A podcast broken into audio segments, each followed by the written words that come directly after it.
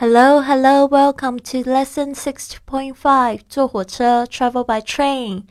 好，来跟我念一次。Number one, excuse me, I'd like to find out about trains to Cambridge. Excuse me, I'd like to find out about trains to Cambridge. 对不起，我想要问一下去剑桥的火车时刻。Excuse me, I'd like to find out about trains to Cambridge. Two, I want a first class single to London. I want a first class single to London. 我想要买一张到伦敦的头等单程车票。I want a first class single to London. Three, I'd like to buy a ticket to San Francisco. I'd like to buy a ticket to San Francisco. 我想要买一张到旧金山的火车票。I'd like to buy a ticket to San Francisco. Four, two round trip tickets for tomorrow, non smoking. Two round trip tickets for tomorrow, non smoking. 两张明天的来回车票，非吸烟车厢的。Two round trip tickets for tomorrow, non smoking.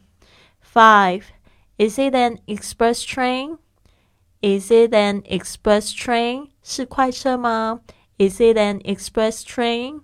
Six, it's a local train. It's a local train. 这班是慢车。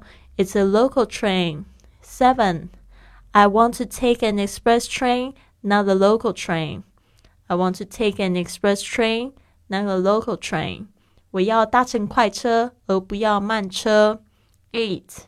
One sleeper to Milan, please. One sleeper to Milan, please.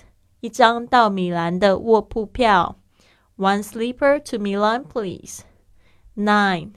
Please give me one ticket to Seattle for the sleeping car. Please give me one ticket to Seattle for the sleeping car. 我要一张到西雅图的卧铺票。Please give me one ticket to Seattle for the sleeping car. 10. Can I have an upper berth? Can I have an upper berth? 我可以睡上铺吗？Can I have an upper berth? Eleven. I like the lower berth. I like the lower lower berth. I like the lower berth. 我想要睡下铺。I like the lower berth. Twelve. Is it a long ride? Is it a long ride? 路程远不远？Is it a long ride? 好的，希望这十二句呢有帮助到你用这个英语来订这个火车票哦。I'll see you soon.